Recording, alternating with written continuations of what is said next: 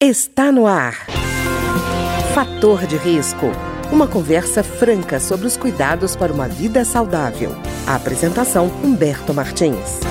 Olá, no programa de hoje nós vamos conversar sobre climatério, menopausa e terapia hormonal. E a nossa convidada é a doutora Carolina Adorno, que é ginecologista e vai dar detalhes para a gente sobre cada um desses itens. Doutora Carolina, tudo bem? Oi, Humberto, tudo bem? Obrigada pelo convite. Então, eu gosto de falar que o climatério é uma palavra que nem se usa mais porque ela acaba trazendo mais dúvidas. Uhum. E eu uhum. gosto de usar transição menopausal. O uhum. que, que significa isso? A mulher, ela passa por várias fases na vida. A gente entende a infância, o período reprodutivo, onde ela tem a maior capacidade de gerar bebê, e ao final desse período reprodutivo, a gente chega na menopausa, que significa fim da idade reprodutiva, assim para assim dizer. Então, quando a gente está nesse período de transição menopausal, que antigamente era chamado de climatério, é onde a gente, o corpo está se preparando para chegar ao final da sua vida reprodutiva. Isso significa uma grande oscilação dos nossos hormônios sexuais. Então, é um período em que a mulher, eu sempre digo isso, é como se fosse uma montanha russa.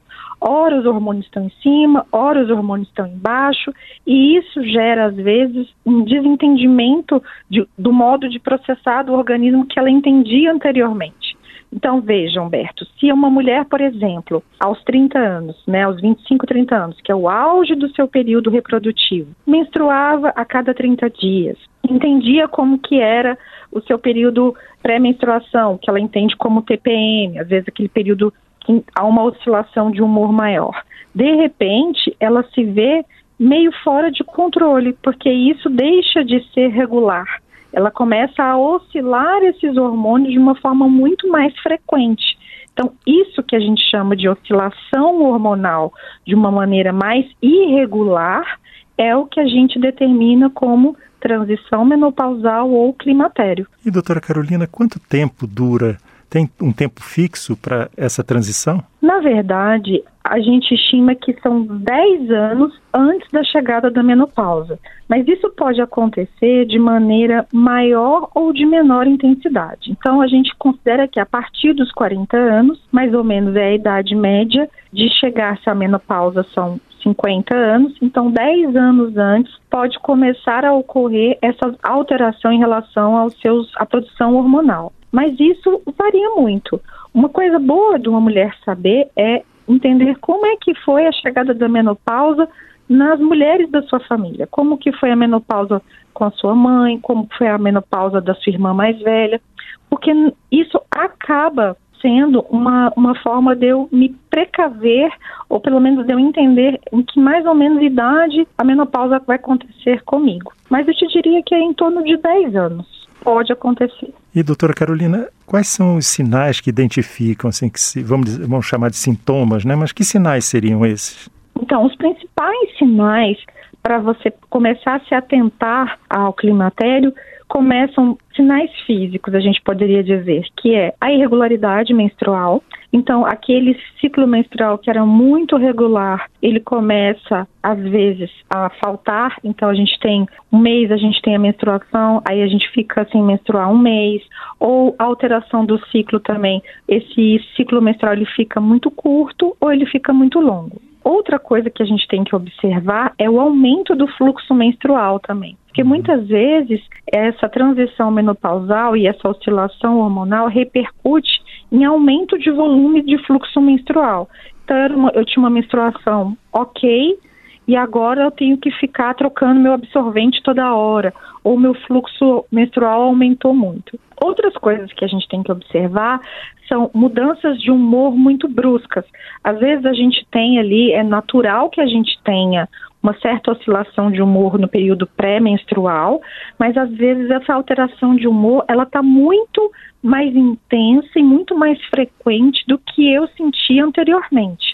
Então isso também é um sintoma muito presente em quem está na transição menopausal. Outras coisas que a gente pode observar é, bom, a gente muda o padrão da nossa lubrificação vaginal. Às vezes a mulher ela, ela sente a vagina com aspecto mais seco, isso também é bem característico, e isso acontece justamente por conta de que a gente, como a gente está naquela montanha russa que eu falei anteriormente, às vezes a gente tem um pico de produção de estrogênio e uma baixa muito grande. Então, pico de produção do estrogênio pode levar a aumento de fluxo menstrual, piora da irritabilidade, e a baixa pode levar a sintomas de melancolia e a sintomas de vagina seca, por exemplo. Mas isso, essa gama de sintomas é muito rica. Então a minha orientação é que a partir dos 40 anos, tenha um ginecologista que possa te conduzir nesse processo. Porque o que é muito comum é a gente ter aquele ginecologista da vida toda, né? Uhum. Que cuidou da gente desde a adolescência, que fez o parto da gente, mas muitas vezes esse médico ele não está é, atento a essa nova mudança de fase de vida da mulher. E esse olhar precisa ser mais bem caracterizado, porque muitos sintomas são considerados normais no dia a dia da mulher. Então a mulher se sente cansada mesmo, a mulher começa a ter mais dificuldade para ter libido, ela fica um pouco mais irritadiça, mas veja, a nossa vida inspira isso, né? O nosso cotidiano. Uhum. Temos uma vida corrida, cheia de trabalho, uma mulher que está entre 40 e 50 anos está bem produtiva no trabalho, está sendo bem demandada, está com filhos pequenos ou adolescentes, então é natural que ela fale assim: nossa, eu tô irritada, nossa, eu tô cansada, uhum. nossa, não quero namorar meu marido. Mas a gente precisa começar a orientar essa mulher de que pode ser que, obviamente, o contexto contribua, mas pode ser também já uns sinais dessa alteração hormonal. Então é uhum. para isso que a gente fique atenta a esse olhar mais minucioso. Então eu acredito que uma, uma orientação médica mais especializada para essa fase da vida seja bastante agregador para minimizar os sintomas e minimizar essa, esse pânico que as mulheres têm de chegar à menopausa. Pois é, doutora Carolina, e é, ela chega à menopausa. Quais são as mudanças assim bem perceptíveis para ela? Mudança da menopausa, tudo se refere, o maestro de toda essa orquestra, Humberto, é o estrogênio, ou estradiol, que é o hormônio principal feminino. Então, quando a gente chega na menopausa, essa produção desse hormônio, ela é interrompida abruptamente, né? Então, a gente está uhum. naquela fase de oscilação, que era a transição, e de repente chegou a menopausa, então se decretou o fim da produção hormonal. E isso, em algumas mulheres, pode impactar no processo de envelhecimento de forma muito brusca, porque alteram várias questões é, do corpo, porque a gente tem receptor de estrogênio em muitas partes do corpo. Então, vou te dizer alguns exemplos mais clássicos, que são as ondas de calor, e com as ondas de calor a gente tem associado a piora da qualidade de vida, porque essa mulher começa a ter mais distúrbios do sono. Quem não dorme não consegue ter um nível de produção muito grande, afeta a cognição e a produtividade dessa mulher. Logo também ela se sente mais irritada. Então, a menopausa ela pode vir realmente como uma avalanche.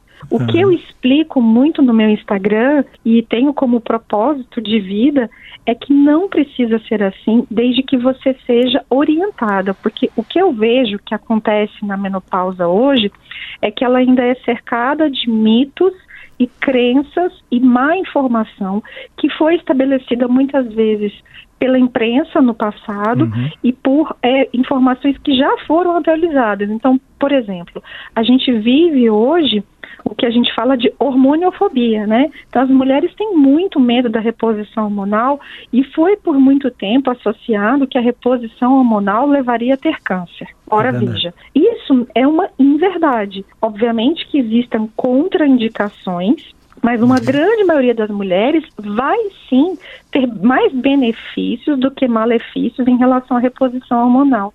E a reposição hormonal feita de uma forma dentro de uma janela de oportunidade, ou seja, dentro de um tempo certo, uhum. com indicações precisas, vão amenizar muito essa avalanche de sintomas para que a mulher não se sinta assim. Então, a expectativa de vida da mulher anteriormente era outra. Hoje em dia, a gente vive mulher, né? A mulher aos 50 anos, ela está nas suas plenas uhum. faculdades de produção, né, de produção profissional, de anseios e sonhos. Então é como se a gente colocasse a menopausa pode ser um grande freio dessa mulher. Ela uhum. pode passar sim por isso de uma forma mais amena. Pois é, inclusive, doutora Carolina, foi o que a senhora falou. Às vezes a pessoa, por conta dessas alterações de humor e até cognitivas, pode passar a impressão para quem não conhece, inclusive os homens, né, que essa pessoa está numa crise produtiva ou que ela está numa incapacidade que seria permanente e não é, né? Não, claro que não. O que veja, é, é, é, recentemente até saiu uma, uma entrevista, ou não sei se foi, é, acho que foi uma entrevista do Dr. Drauzio Varela, falando que se a menopausa fossem nos homens, já se teria o um maior entendimento sobre isso, né? E não querendo ser aqui falando de feminismo nem nada, mas o que acontece? Muitas coisas atreladas à saúde feminina são minimizadas de uma maneira geral. Então, uhum. é óbvio que se eu colocar essa mulher, ela está num estado que não está sob o controle dela. É um processo fisiológico, ou seja, não é por escolha que as mulheres entram na menopausa, é um processo do envelhecimento do corpo feminino. Mas se aumento da expectativa de vida, eu preciso dar ferramentas para esse corpo para ele conduzir a produtividade que ele tinha anteriormente, continuar tendo. Isso é a reposição hormonal, é eu poder aumentar a longevidade desse corpo. Então, se eu consigo caracterizar a mulher, ela está numa fase de transição menopausal, menopausa, e conseguir conduzir esse processo de reposição hormonal, dando ao corpo dela somente aquilo que ele não está conseguindo produzir de maneira fisiológica, essa produtividade e essa sensação de que é, eu não estou mais a mesma, ela vai ser muito amenizada. E até muitas vezes extinta. É verdade. Doutora Carolina, é, falando de expectativa de vida, estava lembrando, né, que inclusive essa questão da menopausa e da transição para a menopausa não é, é, um assunto que entra, vamos dizer assim, em moda quando aumenta a expectativa de vida. Né? Eu estava lembrando que em 1930, por exemplo, a expectativa de vida no Brasil era de 36 anos. Quer dizer, em 1940 era de 52 anos. Então, ainda não era um tema muito recorrente, né?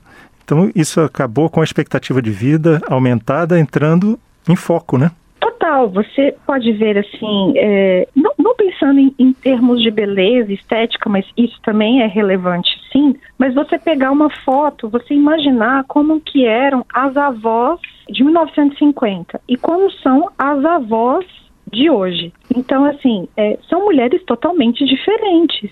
Elas não são as mesmas. Logo, o processo de tratamento e o olhar da medicina é natural que se, que se evolua, né? Então, a, a, medicina é a ciência das verdades transitórias. Então, aquilo que eu falava há 15, 20 anos atrás sobre reposição hormonal já se alterou completamente. O problema é que essa mudança de entendimento, essa mudança de perspectiva pela sociedade de um modo geral e para chegar ao conhecimento de uma grande gama de mulheres é lento. Então, aqui o nosso, meu papel é de educação. E é porque quando tem esse conhecimento e acesso à informação clara e bem orientada, isso muda vidas, né? Dá uhum. qualidade de vida, in, inevitavelmente. É verdade. Eu queria agradecer então a doutora Carolina Adorno, que é ginecologista e que conversou conosco hoje sobre essa transição para a menopausa. Doutora Carolina, muito obrigado. Obrigada, Humberto. Eu estou aqui à disposição sempre para ajudar nessas dúvidas. Caso queiram me seguir nas redes sociais, o meu arroba é arroba doutora Carolina Adorno e foi um prazer estar aqui. O programa de hoje teve trabalhos técnicos de Ricardo Coelho. Se você tem alguma sugestão de tema ou comentário sobre o programa de hoje, basta enviar uma mensagem para o endereço eletrônico programa fator de risco, tudo junto, arroba gmail.com. Até o nosso próximo encontro. Fator de risco, um programa com dicas para melhorar a saúde. Uma produção da Rádio Câmara, transmitida por emissoras parceiras de todo o Brasil.